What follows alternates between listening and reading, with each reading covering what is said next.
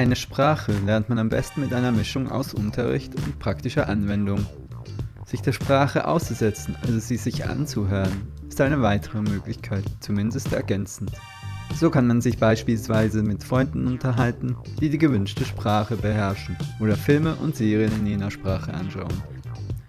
Diese Möglichkeit hat man entweder gar nicht oder zumindest nicht immer. Oder doch?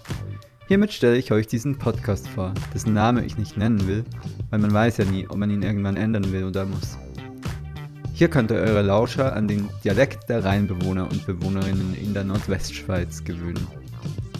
Mein Name ist Adrian ich bin 39 Jahre alt, in Basel wohnhaft, geboren und aufgewachsen.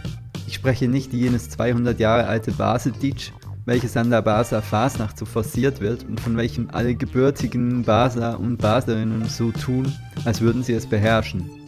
Tut fast niemand richtig, außer er oder sie ist 100 Jahre alt oder so. Ich spreche nicht Baseldeutsch, sondern Baseldeutsch, wie alle anderen auch. Einen Schweizer Dialekt zu lernen, ist alles andere als ein Kinderspiel. Die offizielle Sprache der Deutschschweizer und Schweizerinnen ist Deutsch, nicht Schweizerdeutsch. Das heißt, die Sprache, die man auf der Straße hört, ist nicht dieselbe wie die, die man hier überall liest und schreibt. Darüber hinaus hat auch noch jeder Kanton eigene Dialekte. Und als ob das nicht alles schon genug verkomplizieren würde, wechseln viele Schweizer und Schweizerinnen auch noch sofort ins Hochdeutsch, sobald jemand nicht perfekt Schweizerdeutsch spricht. Das ist zwar als Entgegenkommen gemeint, aber ist für Leute, die Schweizerdeutsch lernen wollen, nun mal kontraproduktiv.